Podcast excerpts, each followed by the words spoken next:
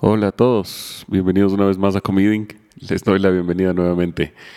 Hoy tenemos un episodio muy especial porque estoy presentando la primera vez de muchas cosas. La primera entrevista con un chef, el primer invitado extranjero, primer restaurante representado, rankeado en la lista de los 50 Best.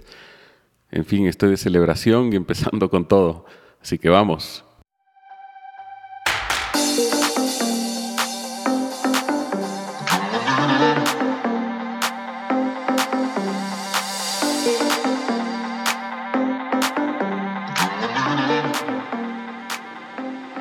Y bueno, bienvenidos una vez más a Comeding. Hoy tenemos un episodio muy especial. Me acompaña Sebastián Quiroga, chef y fundador de Alipacha en La Paz, Bolivia. Alipacha acaba de ser rankeado en el lugar número 94 en la lista de los Latin America 50 Best, los mejores restaurantes de Latinoamérica, y es el único restaurante de alta cocina en Bolivia que solamente sirve comida vegana. Además, Sebastián se formó en cocina y pastelería francesa en el Cordon Bleu de Londres y ha entrenado en restaurantes de primer nivel como Gusto en Bolivia y Astrid Gastón en Perú, además de un tiempo en Copenhague en restaurantes de alta cocina. Y hoy es mi invitado en Comeding. Sebastián, bienvenido. Mil gracias, Pablo. Un gusto estar aquí presente en tu podcast nada, el gusto es mío y feliz de, que me puedas acompañar acá. ciertamente me imagino que el, el, honor que debe ser para ti el estar incluido en una lista tan reconocida como el 50 Best, ¿cómo lo estás llevando? Bueno, la verdad estamos totalmente orgullosos como equipo y, y más que nada representando a Bolivia. Es un logro evidentemente que nos va a seguir impulsando, a seguir creciendo y a mostrar un poco de lo que tenemos acá en Bolivia. Por, supuesto, es un tremendo honor, porque estuviste antes en el 50 Best Discovery y esta creo que fue la primera vez que entraste a la lista principal. Sí, exacto. Estuvimos en, en el Discovery dos años y previo a eso, en el 2019, fuimos, estuvimos presentes en un artículo de los cinco restaurantes más eh, interesantes para el 2019 de, la misma lista, ¿no? Y bueno, este año, como dices, primera vez presentes y, muy, muy felices y honrados. Obviamente, claro que sí. Y siempre me pregunté, ¿cómo te lo notifican? ¿Cómo te, cómo te cuentan que, estás en la lista o te enteras directamente en la, en la premiación? Bueno, lo que, lo que te enteras en la premiación es el eh, ranking, en qué posición estás. Pero evidentemente previo, previo a, la, a la ceremonia tienes un comunicado por email eh, más o menos meses antes, ¿no? Para poder, eh, bueno, estar presente en la ceremonia, ¿no? claro. Buenísimo, buenísimo. Nada, felicitaciones a nombre de, de, todos aquí, tus hermanos ecuatorianos. Gracias, gracias. Y ojalá que puedas venir pronto también a probar los nuestros. Sí, de hecho, Ecuador también ha estado ahí presente en la lista y, nada, somos, estamos ahí, así que en, cualquier momento me, me doy una vuelta por Quito. Más que bienvenido. Pero bueno, ¿cómo definirías a tu restaurante y qué debe esperar el comensal cuando visita Alipacha? Bueno, yo creo que Alipacha es definitivamente una experiencia donde eh, termina, terminamos rompiendo ciertos esquemas dentro de la cabeza de cualquier comensal por el simple hecho que trabajamos exclusivamente con productos vegetales y eh, utilizando diferentes técnicas y entre un juego de texturas y sabores, llegamos un balance interesante con diferentes ingredientes los cuales no esperas que, funcionen de esa manera, ¿no? Entonces creo que, que, más que nada mostramos la sostenibilidad y ponemos un poquito de un, granito de arena en, el plato para que cada comensal de cierta manera descubre cuán grande la diversidad del mundo vegetal. Claro que sí. ¿Tuviste alguna experiencia en particular de algún chef que te inspiró o, alguien del mundo de la cocina? Sí, de hecho que sí. La verdad, eh, crecí comiendo eh, como, como la mayoría de sudamericanos, eh, una dieta bien carnívora. Solía pescar, cazar y, bueno, como sabes, estudié en el Cordon Bleu en Londres, cocina francés y pastelería. Y mi vida básicamente dio un giro cuando estaba en Copenhague y en ese momento estaba haciendo una pasantía en Relais de Christian Puglisi. Y ahí vi donde, donde más que nada el protagonista era el vegetal en cada plato y la proteína animal venía más que nada acompañando. Y ahí fui viendo diferentes técnicas y me interesó el mundo vegetal. Pero terminando estas pasantías, eh, como un mes mientras estaba eh, básicamente meditando sobre la vida. Entonces, de pronto vi un documental que habla del, del, veganismo más que nada y fue esta, esta oportunidad la que me hizo abrir los ojos y el descubrir este nuevo camino. Y el, apenas terminé este, dije, bueno, ahora soy vegano y al día siguiente me puse a, jugar con verduras, granos, cereales y vegetales, ¿no? Y, así, así de dramático, digamos. Terminaste el documental y te, y, te convertiste. Sí, sí, fue, fue una locura porque ni siquiera me acuerdo qué, qué es lo que cené. Y lo, que, lo, lo, único que sé es básicamente recibí información que toda la vida la, la tenía, pero de cierta manera estaba con los ojos tapados, ¿no? Fue como que un despertar así, bastante interesante. Claro que sí. ¿Cómo se llamaba el documental? Es un documental que se llama Terrícolas. E, ese creo que sé cuál es. Eh, sí, es el, narrador es eh, Joaquín. Joaquín Phoenix. Correcto. exacto. Eh, tiene unas escenas de los de lo poco que he visto de esas escenas bastante crudas, bastante fuertes, ¿no? sí, la verdad que es, que es un documental bien, bien fuerte, así que eh, es, es, es, difícil de, de, verlo, ¿no? Pero, pero ahí está, para, para el que se anime. para el que se anime, correcto. ¿Y cómo ha ido evolucionando tu veganismo en el tiempo? Me refiero a que a veces hay personas que lo hacen por salvar el planeta, otras por temas espirituales, tal vez ¿Cómo lo ves tú y cómo ha ido evolucionando en el tiempo? Bueno, creo que desde, desde el día que empecé este estilo de vida, más que nada eh, considero que es una inversión tanto en mi, mi, salud como en el planeta, ¿no? Entonces, al, al tener definido el, el, hecho, o sea, no, no me gusta mucho entrar dentro de de la caja, ¿no? Del etiquetarme como vegano, pero me parece que a veces no hay manera de describirlo.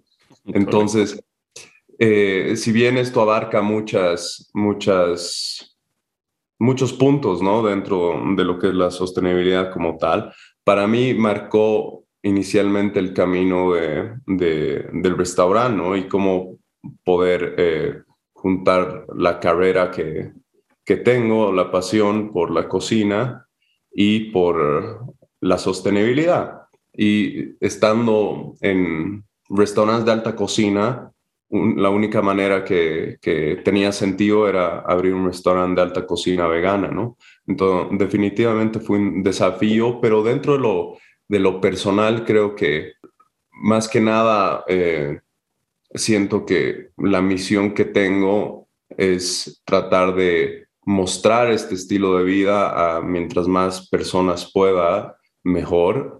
Y creo que cada uno y es libre de, de la elección, pero creo que lo importante es entender que el mundo de los vegetales dentro de lo que es la gastronomía es tan amplio que muchas personas, incluyéndome a mí, no conocía muchísimos insumos o por más que los conocías, no, no los intentabas utilizar en la cocina porque estabas acostumbrado a usar eh, desde grasas vegetales, proteínas, eh, I mean, eh, desde grasas animales, ¿no?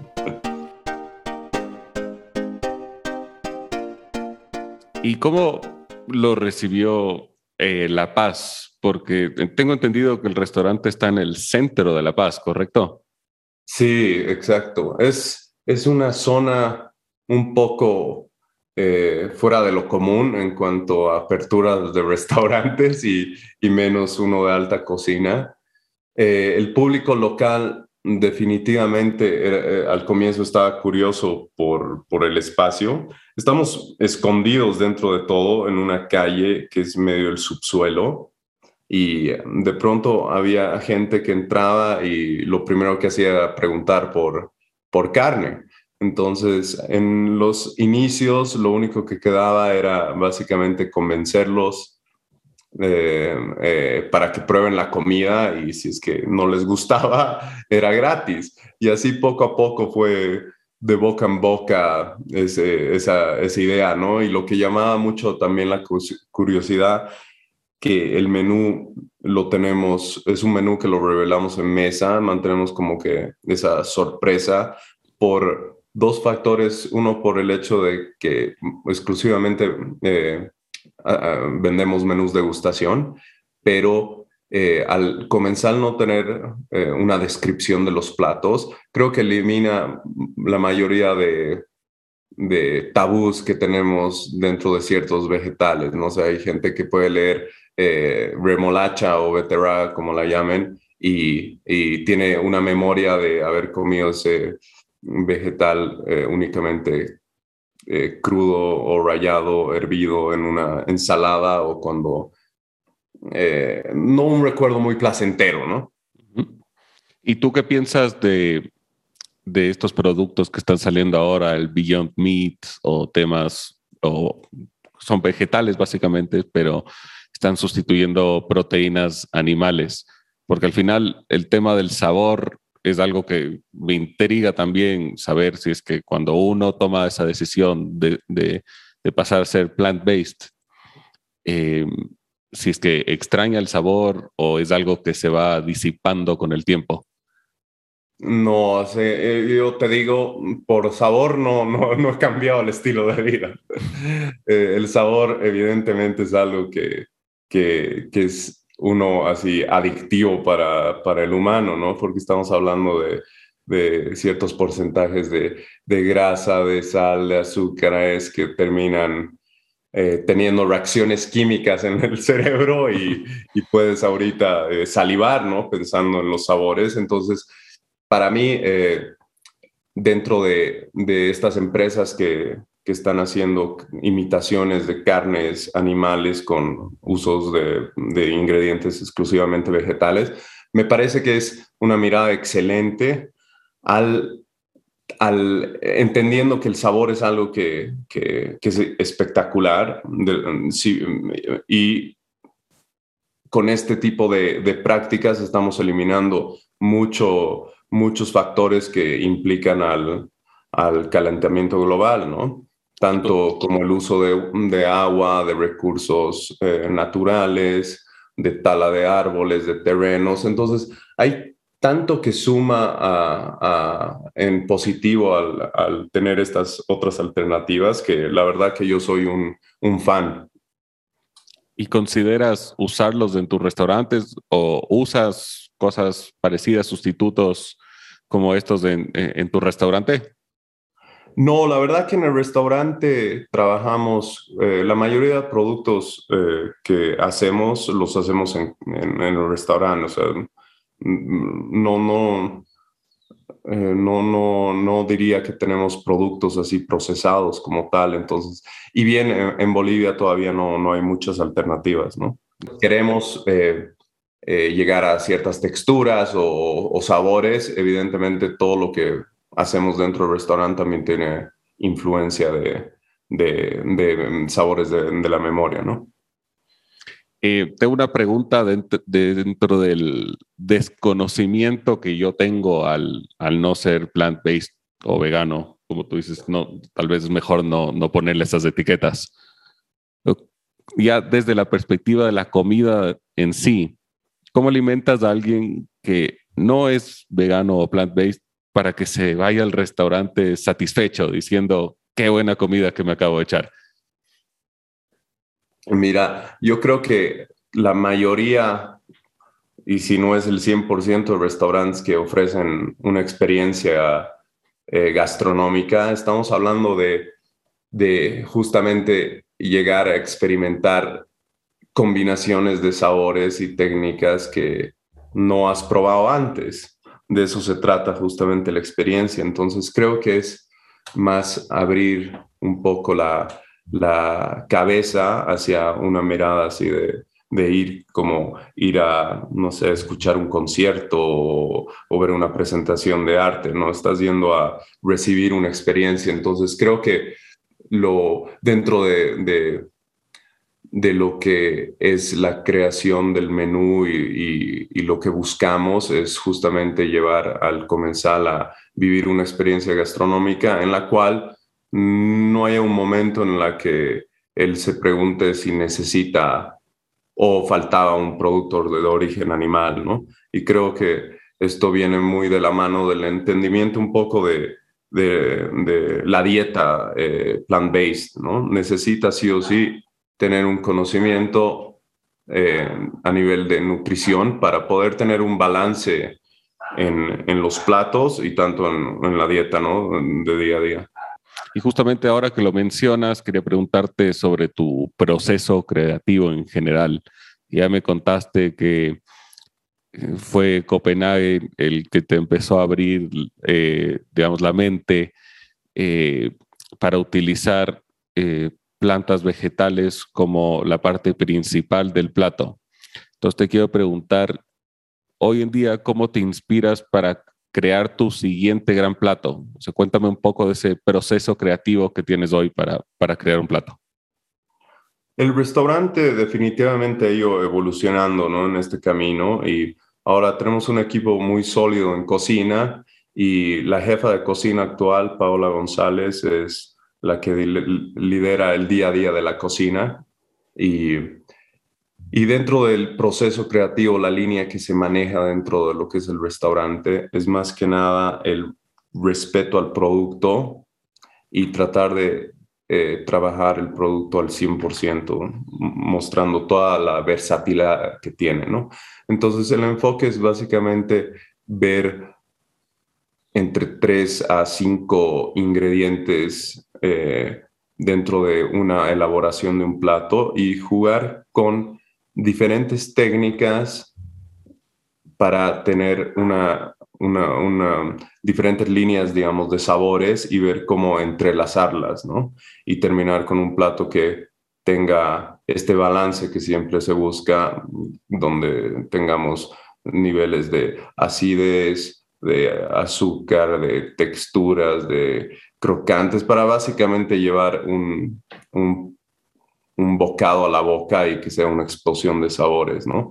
Entonces, trabajamos exclusivamente con productos bolivianos y eh, se maneja mucho en la cocina lo que, lo que yo creo que es el, inspirarte en, los sabores de, tu pasado o de tus experiencias vividas, ¿no?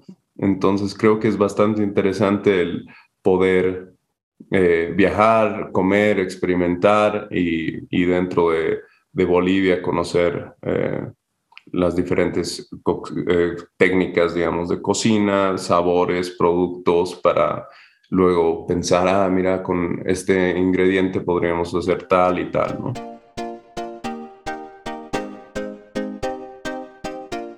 Alipacha entiendo que es una frase en Aymara, si no me equivoco. Correcto. Es una, son dos palabras. Lo que hemos intentado buscar con, con Alipacha es eh, llegar a, una frase o, una, a un juego de palabras en el cual estamos hablando que Alipacha, el significado vendría a ser el universo de las plantas.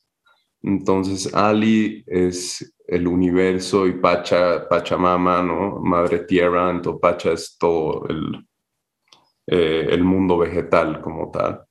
Entonces, Alipacha viene a ser el universo de las plantas. Es un bonito significado al final para lo que estás tratando de representar. Y cuéntame una pregunta. Sé que no dijiste que no te gusta hablar mucho del menú, pero te lo pregunto tal vez así directamente. ¿Cuál es tu plato favorito que has creado en Alipacha y cuál es tu ingrediente favorito para trabajar que utilizas hoy en día en tu restaurante? Mm, yo creo que es muy, muy difícil eh, responderte la, la, pregunta, la verdad.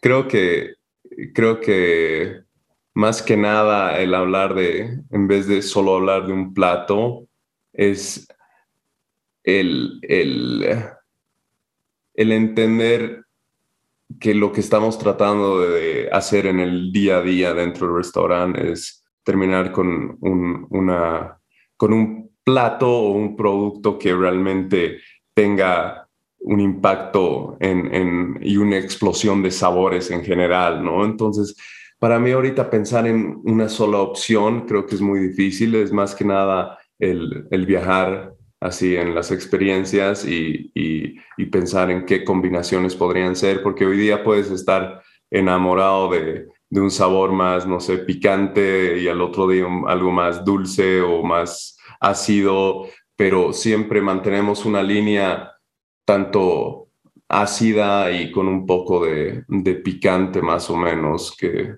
eso podría decir que es algo que nos caracteriza. Y en cuanto a insumos, creo que el seguir descubriendo eh, insumos vegetales es algo alucinante porque creo que hay un mundo aún muy grande por descubrir y, y, yo creo que la versatilidad de cada uno es tremenda, ¿no? Entonces son diferentes y difíciles ejemplos, pero creo que me encantan demasiado los, los tubérculos, cualquier tipo de, de papa.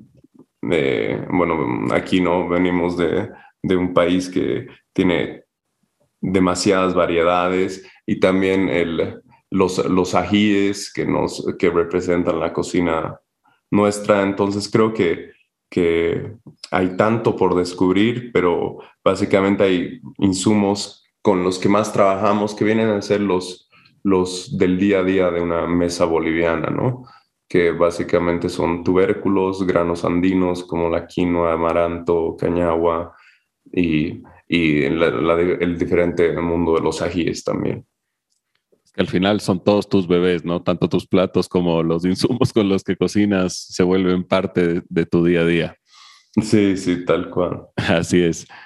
Eh, y bueno, como decía al principio, has entrenado en importantes restaurantes como Gusto, Astrid y Gastón. ¿Qué te llevaste de esas experiencias que hoy aplicas en tu restaurante? Bueno, apenas terminé mis estudios en, el Cordón Blue. La primera experiencia dentro de una cocina fue Astrid y Gastón. Entonces fue bastante, eh, bastante inspiradora, ¿no? Desde entender cómo era una cocina de verdad en el día a día y el movimiento que tiene. Y la experiencia de, de bueno, haber estado eh, dentro del mundo de la cocina peruana, que es igual una de las mejores gastronomías que hay. Ha sido algo bien bonito.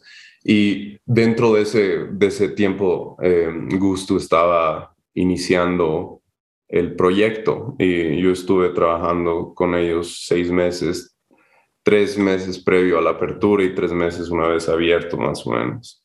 Entonces fue un corto tiempo, pero en el cual eh, la filosofía, ¿no? Que viene desde, desde Noma, básicamente, desde todo el movimiento que ha creado Noma, que es el movimiento nórdico de utilizar eh, productos kilómetro cero, básicamente. Entonces creo que el, lo que más me llevo es el haber entendido cuán importante es trabajar con, con los insumos locales y lo mismo he podido ver en, en Dinamarca, evidentemente, ¿no? Perfecto. Y países como los nuestros, Bolivia, Ecuador, al final, que normalmente no son considerados como potencias gastronómicas, ¿no? ¿Qué le dirías a la gente que piensa esto? Yo creo que eh, no somos ahorita eh, los más eh, famosos dentro de Sudamérica en cuanto a las cocinas, pero eh, es tan, tan sencillo como que hay, hay más propaganda para, para otro tipo de gastronomías. Han tenido oportunidades de, de mostrarse al mundo, entonces creo que dentro de, de, de nosotros lo único que queda es más visibilidad porque Sudamérica es bueno, un continente tan grande y tenemos una infinidad de, de insumos y, y, dentro de cada país cocinas que nos representan. Entonces creo que en conjunto es algo que, que siempre tiene que sonar y lo único que queda es más visibilidad y que la gente se anime a, a probar y salir a conocer diferentes cocinas.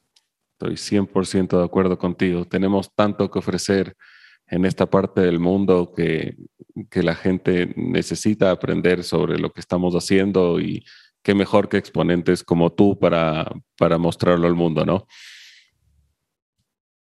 Eh, quería preguntarte, ¿qué proyectos se vienen para ti en el futuro? Mira, la verdad que estoy ahora trabajando justamente en, en un proyecto eh, que me, me, emociona mucho desde el, desde el lado que te explicaba, ¿no? Que mi intención es tratar de, de mostrar que una dieta libre de origen animal es posible y tratar de llegar a, a una mayor cantidad de gente. Entonces, lo que estoy trabajando, que en unos meses esperemos eh, que para finales de febrero o marzo del próximo año salga a la, luz. Ya te voy a estar pudiendo contar un poco más a detalle de lo que es, pero, pero lo dejo ahí un cacho para que en misterio, por, y lo único que puedo decir es que, es un, que no es un restaurante, es algo eh, que va a poder llegar a más personas.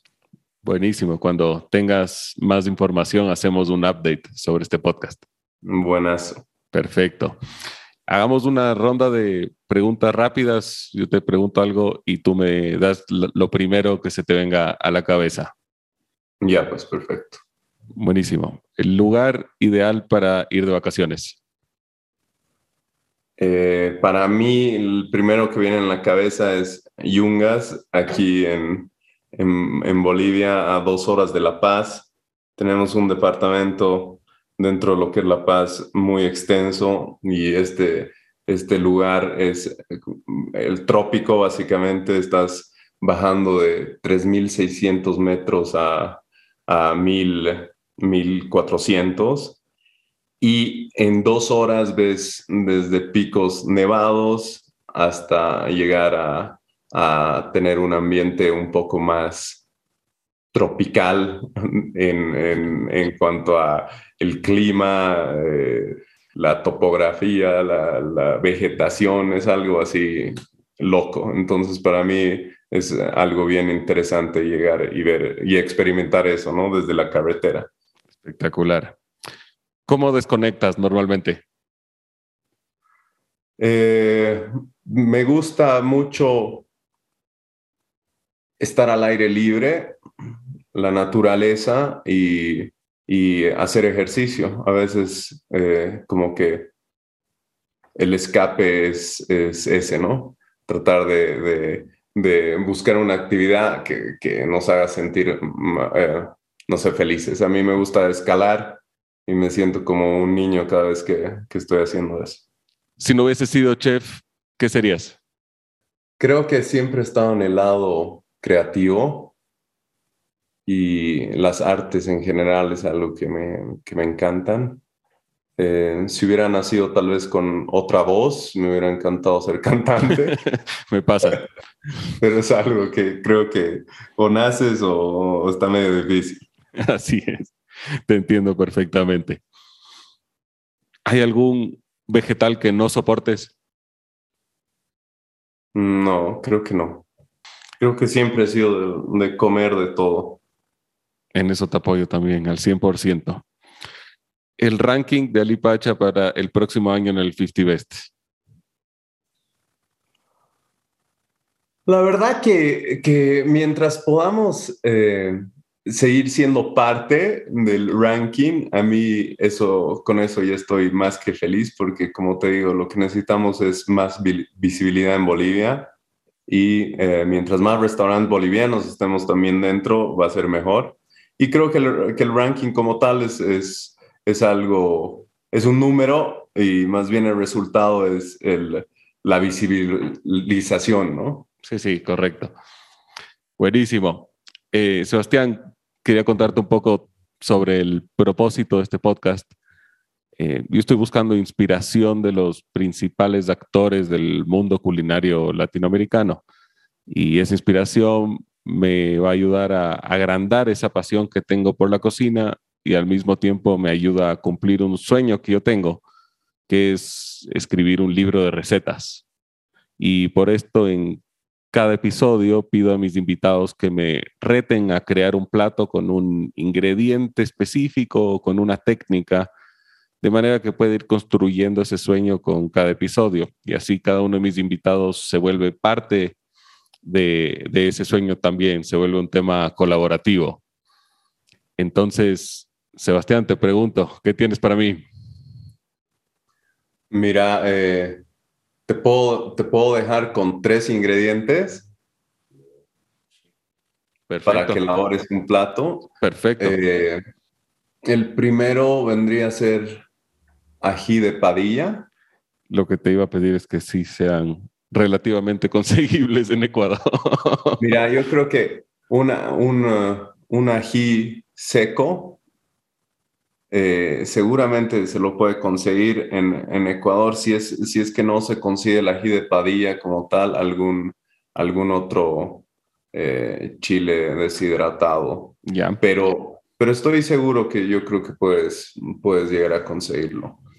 Después, eh, maní. Y eso se consigue por montones por aquí. Y papa. Perfecto.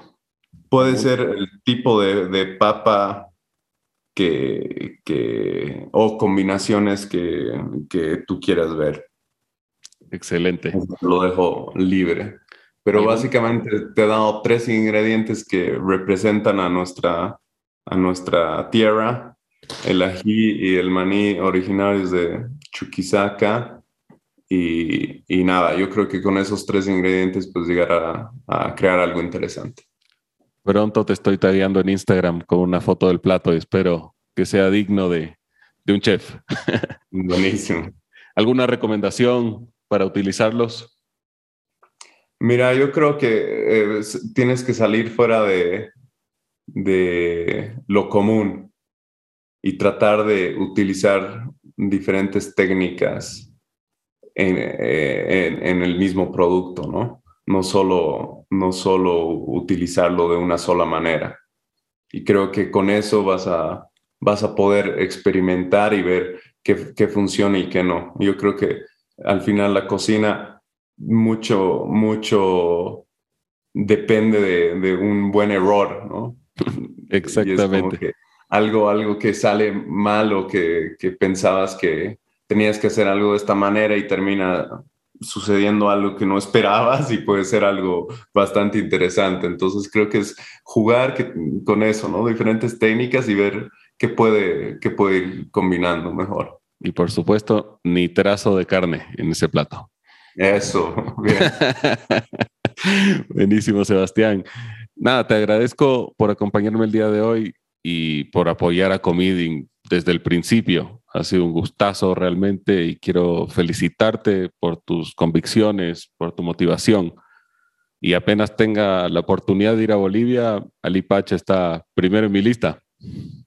Mira, Pablo, a ti las gracias y te deseo el mayor de los éxitos por, por esta nueva aventura con Comidín y, y tratar de seguir levantando el nombre así de Sudamérica y nuestra hermosa gastronomía acá, ¿no? Así que te esperamos igual aquí en La Paz y, ojalá esto sea pronto. Igualmente, siempre bienvenido en Ecuador. Sebastián, muchas gracias, qué gusto. Gracias, un gusto.